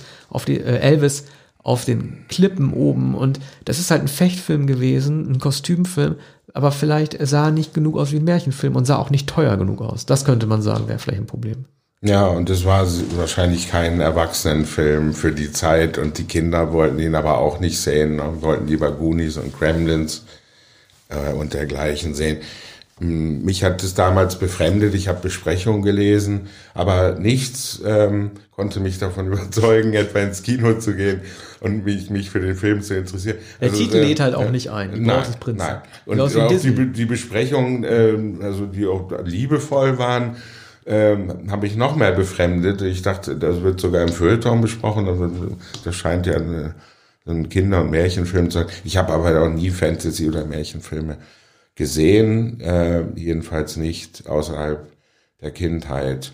Kommen wir zum nächsten Film, den wir mit einem kleinen Lied vorstellen möchten. Du bist ein Fremder im eigenen Land. Du riechst nach Erde, du riechst nach Sand. Du kämpfst eine Schlacht für dich allein. Ja, das war ähm, das, ich weiß gar nicht, ob es das Titellied ist, des ähm, Götz-George-Films Zabu. Vielleicht können wir damit äh, ein. Now that you're gone. Bitte? Now that you're gone. Nein, das ist das Lied von äh, Klaus Lage ah, ja. gewesen. Ja, das ist auch vom Soundtrack. Dann, ja. ja. genau, also vom Soundtrack ja. auch. Das war das, was ein Mann namens Danny Deutsch mal gemacht hat, Desperado. Ja. Vielleicht können wir ja damit anfangen mit meiner persönlichen Erfahrung, weil auch das ein Film ist, den ich nicht gesehen habe. Aber wir sind ja beide Hörzuleser. Und ähm, mir ist klar geworden, welche, sagen wir mal, kulturelle Relevanz jemand wie Schimanski in Deutschland hat, als es einen erzürnten Leserbrief gegeben hat, in der hört zu, über einen Leser, der sich über beschwert hat, dass Schimanski jemand ist, der sich ein Stück Pizza abreißt und dann zusammenrollt und reinbeißt wie in so eine Currywurst. Das war das eine Punkt. Das andere ist, ich war ja, wie ich schon oft erzählt habe, ein begeisterter Cinema-Leser. Und es gab in den 80ern ein Sonderbuch. Es gab also die Filmjahrbücher, die kennt man ja alle, und dann Science-Fiction-Sonderbände. Es gab aber auch ein Sonderbuch, das hatte den schönen Titel, aufgrund der Alliteration allein schon, Stallone, Schimanski, Schwarzenegger. Das war ein extra Buch. Das heißt, die Cinema-Redaktion hat diese drei Actionhelden in eine Reihe gebracht, also die Figuren von Rocky Rambo, Terminator, Conan und so weiter und dem Schimanski. Und bevor du jetzt das Wort bekommst, möchte ich die Gelegenheit nochmal nutzen, etwas vorzulesen. Und zwar die Titelliste des Soundtracks von Sabu. Ich lese alle Songs vor. Joe Cocker, Now That You're Gone. Talk Talk, Why Is It So Hard? Anna Haigis, Pictures of Paradise Lost. Klaus Lageband und Albert Mangelsdorf, Zabu. Agandonia von den Sailors. Purple Schulz, The Vision. Robbie Neville, Time Waits for No One. Freddie Mercury, Joe Dare, Hold On. Tina Turner, A Change Is Gonna Come. T. Graham Brown, Later Train. Danny Deutschmark und Klaus Lage, Desperado, haben wir gerade gehört. Next Big Error, Big Shot. Wolf Mahn, Born Beautiful und abschließend nochmal Klaus Lageband, Nie wieder Kind. Ja, also der Soundtrack ist damals bei EMI Elektrola erschienen und ähm, viele der genannten und dort vertretenen Künstler waren bei EMI Elektrola unter Vertrag. Auch damals sehr, sehr populäre Tina Turner, Joe Cocker sowieso, auch Klaus Lage, Wolf Mahn zu der Zeit. Wie Wetten das Sendung? Ja, so ähnlich. Also, und so funktioniert der Film auch. Es war eigentlich ein Merchandising-Unternehmen. Ähm, Schimanski aus dem Fernsehen genommen, ins Kino gebracht, zwei Jahre vorher, 1985, gab es Zahn um Zahn, ähm, ein ähm, Actionfilm, ich glaube mit Renan Demirkan ähm, in der ähm, anderen Hauptrolle. Du weißt ja, wie sie entdeckt wurde, ne? Das war die große Nein. Geschichte. Wurde immer wieder ausgebreitet. Also äh, eigentlich war, es gab so, so ein PR-Foto, so ein Casting-Foto, das eingereicht wurde, das ihre Freundin eingereicht hat. Mhm. Im Vordergrund zu sehen war blond. Und sie hat sich nur im Hintergrund an das Auto gelehnt und haben die Produzenten gesagt, hey, nee, also eigentlich ist ja die, die da hinten steht, mhm. so ganz locker, die eigentlich gar nicht dabei sein will. Mhm. Die Widerwillige, das ist die, die haben. Und das hat René, äh, Renan Demir, René Demirkan, richtig? René ja. Demirkan selbst erzählt wahrscheinlich. Oder die Freundin. Ja, du, ey, ich bin mir, sagen wir mal, 80 Prozent sicher, dass es sich um sie gehandelt hat. Ich will es nicht ausschließen. Wenn jemand das hört, bitte sofort anmerken, falls ich mich vertan habe. Aber ich, diese Geschichte gibt's mhm. und ich mhm. glaube, sie hatte mit René Demirkan zu tun. Aber es ist, äh, es ist eine weniger spektakuläre oder heikle Geschichte als die von Sibyl Kekeli Jahre später. Ja. Ähm, aber zurück zu Schimanski, zu dem zweiten Schimanski-Film. Ähm, äh, Klaus Lage hat ja den Song Zahn um Zahn für den ersten Film geschrieben. Jetzt hat er äh, für den zweiten Film einen Song geschrieben, Now That You're Gone, hat ein Engl also Englisch, äh, ungewöhnlich für Lage, der ja ähm, der, der Cocker dann gesungen für ihn? Ja, Joe Cocker hat nicht den, übel. den Song gesungen. Ähm, geschrieben hat Klaus Lage mit Dieter Dehm, einem Songschreiber, äh, bekannten. Dr. Dieter Dehm. Ja, genau, Dr. Dieter Dehm. Desui später noch. Der notorische, ja. ja. der notorische Linksaktivist oder ich glaube sogar äh, SED-Sympathisant oder dergleichen. Da, da gab es so eine, äh, Skandale. Aber so, der hat, der hat, war damals renommiert als Songschreiber und Tony Carey, bekannt durch Peter Maffay, wurde protegiert von Peter Maffay, hat ein paar Soloplatten gemacht. Äh, in den 80er Jahren ähm, gehörte also auch zu dieser Songschreibergilde. Und dieses Now That You're Gone, was, was natürlich also eine schwülstige, kräftige Ballade ist, wie, wie man sie bei, beim Tatort äh, auch erwartet. Und eben bei, bei Schimanski-Filmen ähm, hier gesungen, gerührt von Joe Cocker und gleich am Anfang des Films, der gar keine richtige Einleitung hat, sondern der in Rückblenden Schimanski in jüngeren Jahren zeigt, mit äh, kurz geschnittenem Haar und vor allem ohne Bart. Das alles natürlich in Schwarz-Weiß. Er wird gezeigt mit einer Freundin. in Schwarz-Weiß? Ja, in Schwarz-Weiß, ja. Es ist äh, erkennbar eine Rückblende, aber vollkommen unmotiviert, denn der ganze Song wird abgespielt. Es ist äh, wie ein Video, das ähm, am Anfang des Films ist.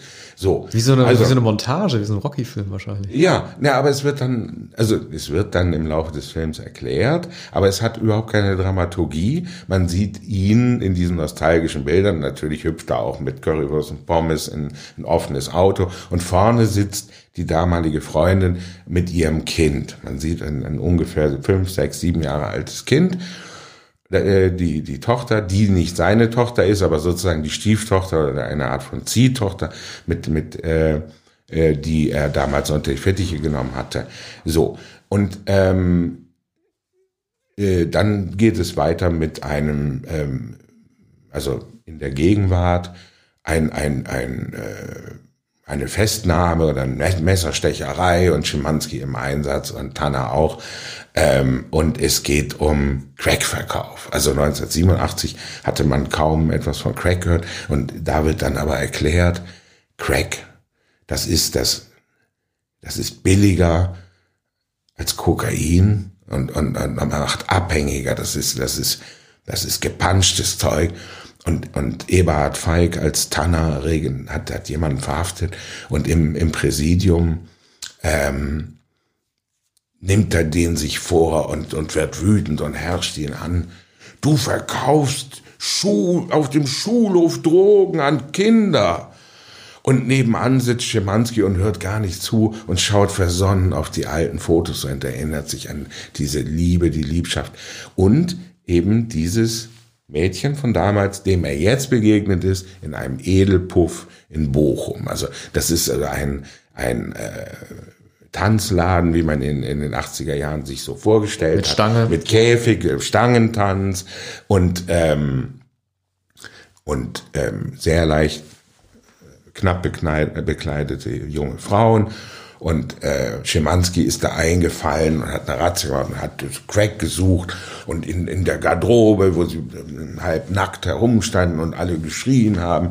Und, und er findet dann in einem Walkman, in dem Ladefach, in dem Schubfach eines Walkman, findet er dann auch ein, ein weißliches äh, Zeug in einer kleinen Plastiktüte, äh, in einem Plastiktütchen. Und was offenkundig nicht Crack ist, ne? aber sieht aus wie Kokain. So, und es gibt einen, einen äh, österreichischen Loddel, dem der Laden gehört, ist ein angeschlossenes Restaurant auch, und der Loddel, der auch so eine Österreich hat, heißt auch Berger, ist aber nicht Helmut Berger, sondern ein damals auch ein recht bekannter Fernsehschauspieler. Und da, da, es brauchte ja immer äh, die, diese, diesen Schmäh, diesen etwas schmierigen Österreicher, der so ein Etablissement Ja, wird. die 80er war waren ja auch, die 80er Jahre. genau, die 80er ja. waren ja auch das österreichische Kokain-Jahrzehnt, muss man ja auch sagen. Also man hat ja Falco teilweise, ja, man hat natürlich Berger. ängstlich, fasziniert, manche auch bewundert, hat nach Wien geguckt, ähm, nach dem, was dort abgegangen ist. Und das hat man wahrscheinlich dann versucht, ins, Ruhr, äh, ins Ruhr, ja. Rührgebiet ja. rüberzuziehen. Also ähm, es gibt auch Ralf Richter, der ist natürlich die typische Ruhrpott-Figur, das Boot und, und der ist da auch der Delinquent, der ist auch sehr gut.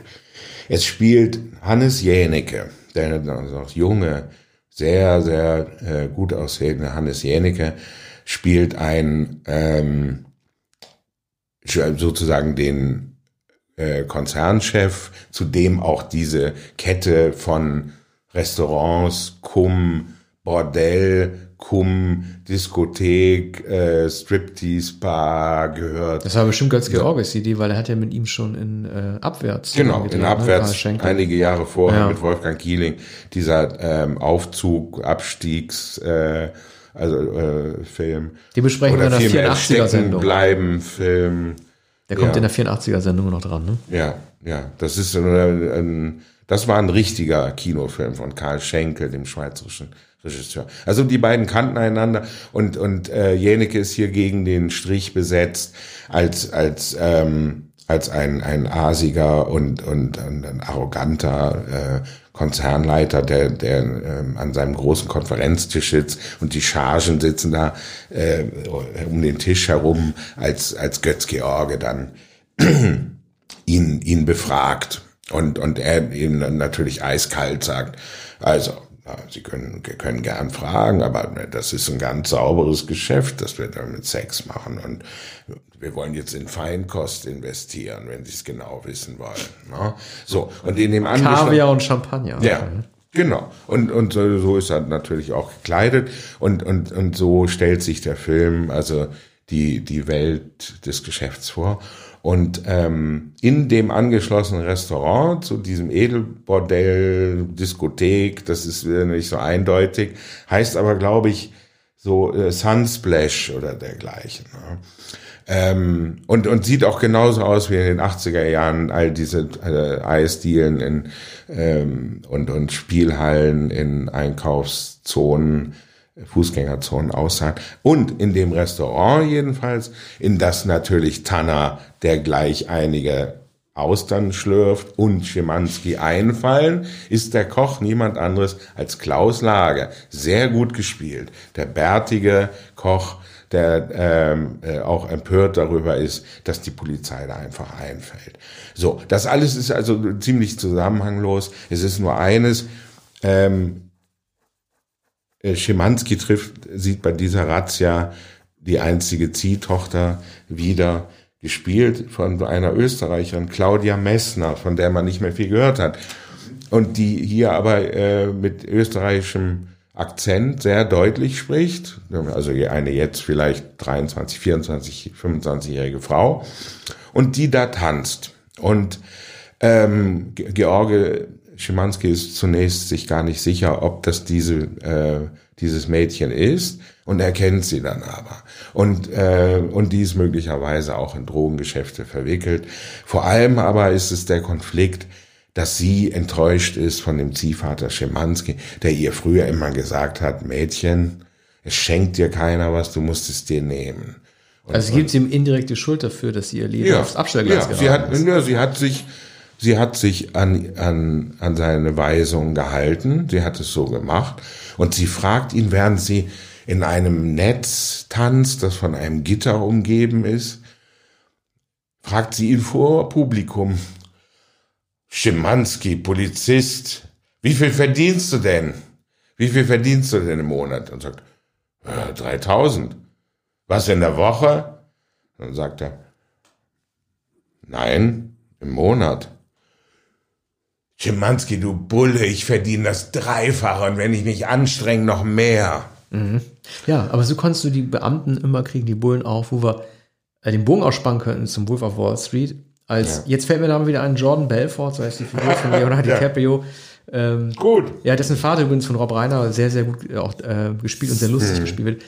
Äh, auch so kriegt man den Bullen dran. Jordan Belfort sagt ja dem ähm, äh, FBI-Agenten, äh, übrigens auch gespielt, der wurde gespielt von Kyle Chandler, auch ein ganz toller Schauspieler, sehr ausdrucksstark, dass äh, er runter von seinem Boot soll, er verdient ja viel mehr als diese ganzen Bullen. Und so kriegst du die Bullen ja immer mehr oder weniger, oder du kannst die Bullen daran auch erkennen, wie sehr sie in einem Job hängen, ob du sie damit ärgern kannst, dass du ihnen mhm. vorwirfst, dass sie als Staatsdiener weniger verdienen als als Kriminelle. Ja.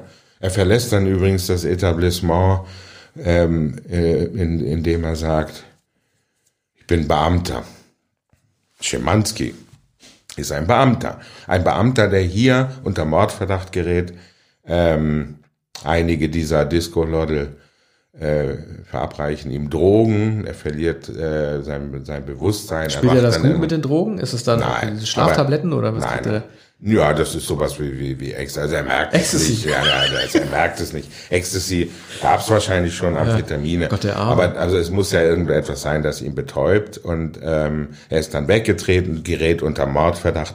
Und dann ist es so, dass äh, sein alter Freund Tanner ihn verhaften soll. Also der muss ihn hier verfolgen und jagen. Ähm, das bleibt alles wirr und unzusammenhängend. Es ist übrigens äh, inszeniert von Hajo Gies, der dem, dem Stammregisseur der äh, Duisburger Tatorte, der auch den ersten ähm, legendären Tatortfilm mit Schimanski, Duisburg Ruhrort 1981 inszeniert hat. Und dessen Bruder Martin Gies hat leider dieses Drehbuch geschrieben oder hat einige Sketche geschrieben für eigentlich Action-Szenen. Also es werden immer wieder ähm, irgendwelche Tonnen in Brand gesetzt. Ähm, Götz-George springt von Autos, fliegt irgendwo herum. Ähm, er war ja bekannt dafür und auch stolz darauf, dass er all diese äh, Stunts selbst gemacht hat. Das sieht man auch. Also es ist alles äh, sehr nachvollziehbar, wie noch bei Starsky and Hutch in den 70er Jahren, äh, dilettantisch selbst gemacht nicht recht überzeugend. Ja, immer geht Deutschen mal können, Öl die können keine guten Action-Szenen machen. Ja, ja, klar, da hast du hinten die brennende Tonne und vorne das ja. äh, schwabende Auto. Und ne? es ist auch oft nicht ersichtlich, weshalb immer zu was in Flammen aufgehen muss und, und immer zu äh, irgendwelche Autojagden stattfinden. Da fehlt eigentlich nur noch, äh, da fällt mir eigentlich zu ein, äh, Lola Rent, eine Szene, in der es eine Verfolgungsjagd gibt und dann siehst du einen Schnitt und dann siehst du zwei Leute, wie sie in aller Ruhe eine ganz groß, ein ganz großes Glasfenster über die Straße tragen. Und dann weißt du, das ist bei Roger Moore beim mhm. Film auch gewesen, dann gibt's dann Gefahr, ja. dann fliegt man dann da durch, durch die Glasscheibe. Ja. Das war richtig schön doof bei Lola Rent. Ja. Und, und so ähnlich, aber äh, noch plumper ist äh, Tabu inszeniert. Übrigens, der Film heißt Tabu, weil diese Ziehtochter äh, die eigentlich Conny heißt oder die von ihm Conny genannt wird und noch immer Conny genannt wird, sich jetzt Zabu nennt. Und äh, sie korrigiert ihn jedes Mal und sagt, ich heiße Zabu. Mein Name ist Zabu. So.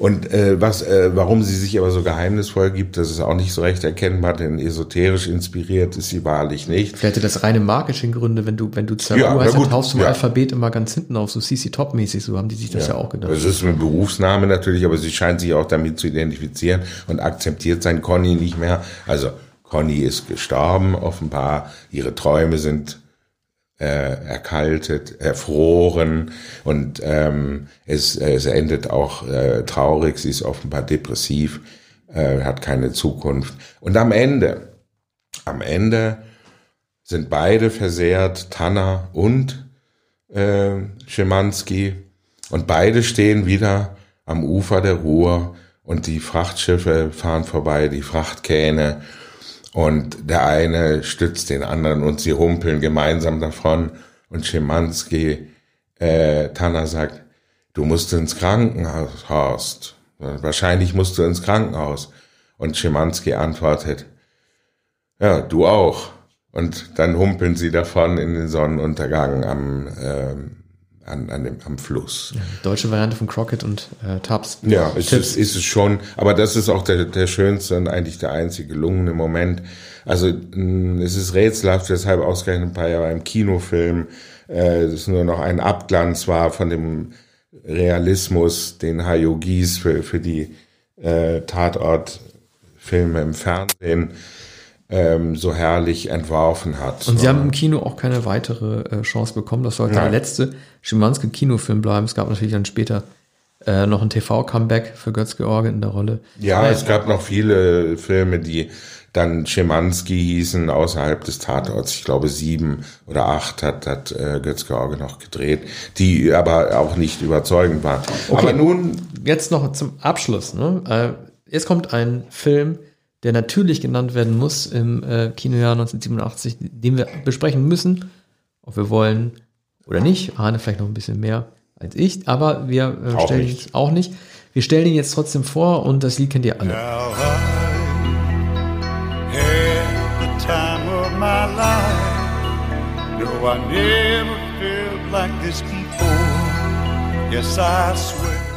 Ja, das war I've at the time of my life. Ich hatte lange überlegt, welches Lied man nehmen soll. Es gibt ja einige Hits aus dem Dirty Dancing Soundtrack. Ja, aber dieses muss es Muss man machen. Man hätte, also mein Favorit äh, wäre natürlich She's Like the Wind, wäre das eigentlich gewesen von Patrick Swayze. Ja. Hungry Eyes fand ich jetzt, fand ich jetzt nicht so, nicht so pralle, aber ich mag ja Patrick Swayze und mir tut's auch leid um seine ganze Karriere, dass er nach diesem Film eigentlich nie, gut, er hat diesen Kultauftritt in Donnie Darko, der aber irgendwie so dämlich besetzt war, wo es nur darum ging, halt irgendwie eine abgewrackte Figur neu zu besetzen. Er hatte nach Fakten im Sturm und Dirty Dancing er hatte diesen One-Two-Punch mit diesen beiden Projekten gehabt, aber danach ist eigentlich nicht mehr viel gekommen. Lustigerweise hatte ich ähm, auf YouTube mal so ein Fan-Video gesehen, das zeigen, das gezeigt hat, wie der Film ausgesehen hätte, wäre er von David Lynch inszeniert worden. Also als, gerade war auch in den 50ern spielt halt so eine, er hätte dann so einen düsteren Tanzfilm rausgemacht. Problem zwischen Eltern und Kindern, Nicht-Akzeptanz, Rebellion, das Unheimliche der Tanzbewegung, damit Lynch-Musik unterlegt. Das war extrem stimmungsvoll und dann dachte ich, okay, vielleicht steckt ja doch mehr hinter diesem Film, als ich gedacht habe. Äh, nein, aber es gibt diesen Film von Lynch und der heißt ähm, Wild at Heart. Der wurde allerdings ein paar Jahre später gedreht. Nein, ich glaube, es ist kein Geheimnis um den Film Dirty Dancing. Deshalb ist er ja auch so gelungen und deshalb sind wahrscheinlich Millionen Menschen allein in Deutschland. Aber er ist doch für den Tanz gar nicht bekannt. Es gibt doch, also gibt's gut, es naja, gibt diese Wassermelonen. Diese Hebelfigur. Hebelfigur im ja. Wasser, aber es ist ja, ja, kein Tanz. Und ich frage mich immer. Nee, aber die mal, Hebelfigur reicht ja schon. Ja, bei Footloose, da hast du irgendwie die Beine von Kevin Bacon gehabt. Ja, da wird so. ja viel zu viel getanzt ja. und so weiter. Flashdance hast du irgendwie, da hast du doch auch irgendwie, da wird kann, sehr, hast du bestimmt sehr gut getanzt. Ja. Aber hat, äh, ist, hat Dirty Dancing einen neuen Gab es eine Dirty Dancing Tanzwelle? Gab es einen Dirty Dancing Tanz, der dadurch bekannt wurde? Lambada, Oder war das, ja? Also, die Lambada war, war, das war, war, das war 88, Zeit, ja, das ja. war ein Jahr später gab es Lambada. Ja, ja. Aber hat der Dirty Dancing, also worum geht's? Also, also ist es die Liebesgeschichte? Night Fever. Ja, aber selbst Saturday Night Fever, da hast du den Travolta mit seinem Blitzarm und der rausgestellten Hüfte und den weißen Anzug. Ich bei Dirty Dancing, ja. hätte ich noch zehnmal gucken müssen. Aber ich habe mich nee. bei Dirty Dancing immer, ja, Dirty Dancing immer gefragt, ähm, welches ist es die, ist es die Kombination aus Liebesfilm und den beiden unverbrauchten Schauspielern? Ist es das Setting auf dem Land in den 50ern? Ja. Ist es der Soundtrack oder ist es, was es eigentlich hätte sein müssen, der Tanz, für den der Film berühmt wurde? Nein, was ist denn Dirty ist kein Dancing charakteristischer eigentlich? Tanz, naja, das ist die Behauptung im Sexueller Titel, dass es ein, ein Dirty, denn ja, dass es ein, ein schmutziges Tanzen sei. Das ist es aber nicht. Es ist ein erotisches und ein sauberes Tanzen vielmehr. Also die Behauptung des Titels wird nicht eingelöst. Aber natürlich, die 50er Jahre, äh, sicher nicht die unverbrauchten Schauspieler. Das wusste ja noch niemand, äh, als er ins Kino ging. äh, es hätten verbrauchte Schauspieler sein können. Und es wäre sehr erfolgreich gewesen, es wäre noch erfolgreicher sogar gewesen als mit Swayze und, und äh, Gray. Ähm, das macht es natürlich umso erstaunlicher, weil es eben nicht mit Demi Moore besetzt war. Und Tom Cruise oder wer immer, Kevin Bacon, wer in so einem Film hätte auftreten können. Rob Lowe oder Michael J. Fox. Aber es ist eigentlich ein B-Movie und sieht auch so aus. Ein kleiner Film, der dann ungefähr das Hundertfache wahrscheinlich eingespielt hat. Und äh, ein, ein Phänomen, weil äh, vor allem Menschen, die sonst niemals ins Kino gehen, diesen Film sehen wollten. Aber es ist natürlich ein, ein Liebesfilm, so wie ein paar Jahre später Pretty Woman, hat auch jeder gesehen und erinnert sich noch heute daran. Menschen, die 1987 jung, auch nicht mehr so jung waren, erinnern sich an Dirty Dancing. Gerade wurde in, in, äh, in Brisant, in, in der ARD, an, an Jennifer Grey erinnert und natürlich auch an den Film. Und es wird auch immer und immer noch an Patrick Swayze erinnert, der ja wahrlich nicht in vielen großen Rollen, ja, großen Filmen. Genau. Er hat danach, glaube ich, noch diesen Roadhouse-Film äh, gemacht, der aber auch nur so ein Anerkennungserfolg gewesen ist und mehr nicht. Ja, und natürlich, klar, Point Break gab's noch, ne? Ja, Catherine Bigelow mit Keanu Reeves. Aber ein Film ganz ja. anderer Art. Ganz andere Art, aber da hat er, ja, da hat er aber einen schönen Auftritt als fast schon ikonisch gewordene Figur, auch ein Anti-Helden, den, den er gespielt hat. Das war halt nicht nochmal seine letzte große Rolle, aber ja. äh, Dirty Dancing lebt eigentlich nicht weiter. Es, es, es, es gibt keine Dirty Dancing äh, Videoabende, es gibt keine Dirty Dancing Festivals. Es, es gab einen sehr schlechten zweiten Film, glaube ich, ja. oder? Ein Versuch. Ah, okay. Aber ohne die beiden dann wahrscheinlich. Ja, ja, ne? die beiden haben nicht mitgespielt. Ja. Dirty Dancing 2 äh, hat noch 20 Millionen Dollar eingespielt gegenüber 220 Millionen oder so des Dirty Dancing Films. Ja, also das ist eine dieser trivialen Erinnerungen an, an das Kino der, der 80er Jahre. Und es war einigermaßen äh, oder vielmehr vollkommen neben meiner meinen äh, äh, Leidenschaften. Ja. Damals. Ja, es war das letzte Aufflackern des, des, Tanzfilms. Das letzte Aufflackern des Tanzfilms nach eben äh, Flashdance und Footloose. Und in den 90ern, ich weiß nicht, Sachen wie Billy Elliot kamen ja alle viel später, aber es war damals noch ja. ein also das ist ja auch ein sentimentaler äh, Entwicklungsfilm. Ja. Ähm, und ein Coming-of-Age-Film. Und äh, Dirty Dancing ist das, was auch schon George Lucas American Graffiti war, aber äh, hier mit Tanz und als als Melodram, als äh, als als äh, Liebesgeschichte. Und als solches war es erfolgreich. Die Nostalgie der 50er Jahre wirkt immer, die hat auch schon äh, in den 80er Jahren gewirkt. Darauf kann man sich verlassen. Warum hat er sie eigentlich im Fluss hochgehalten, die Schwerkraft oder was auch immer da? Naja, da hat er einen guten Stand. Aber, aber, aber sie wird, sie wird doch nicht leichter, wenn er beide Arme draußen und sie, sie wird nicht leichter. sie in der freien Luft ist und nicht im nee, Wasser. aber sie sind ja sowieso im Wasser bei der Gelegenheit. Ah ja, okay. Und sie Verstehe. Hat, Knick, und sie ist so leicht bekleidet, wie man, ja. wie man das gerade noch zeigen konnte. Ne? Mhm. Also man hätte sie natürlich auch in einer Turnhalle zeigen können, wie sie, na, das wäre aber ja etwas erzwungen gewesen. Also sie hätten dann ja beschließen müssen, in eine Turnhalle zu gehen, um gemeinsam zu tanzen. Ja, das wäre nicht sexy. Ja. Ne? Da hier, wird, hier wird aber angedeutet, hier wird ja erzählt, dass sie baden gehen. Fließende Elemente, ja, die Elemente ja. umschmusen den Körper quasi. So kann man es sagen. Und ähm, also die, diese Erotik prägte äh, den, den Rest der 80er Jahre, kann man sagen. Und äh, sicher die Tanzschulen. Stimmt. Ja, demnächst sprechen wir über äh, 1984. Noch immer über die 80er Jahre, über ein, ein früheres Jahr 1984. Darauf freue ich mich sehr. Das ist mein Lieblingskinojahr zusammen mit dem Jahr 82. Und äh, da werden wir auch wieder eine sehr umfassende, hoffentlich trotzdem kurzweilige Sendung machen. Ja. Dann äh, bis dahin. Bis Vielen Dank fürs Zuhören. Mhm. Tschüss.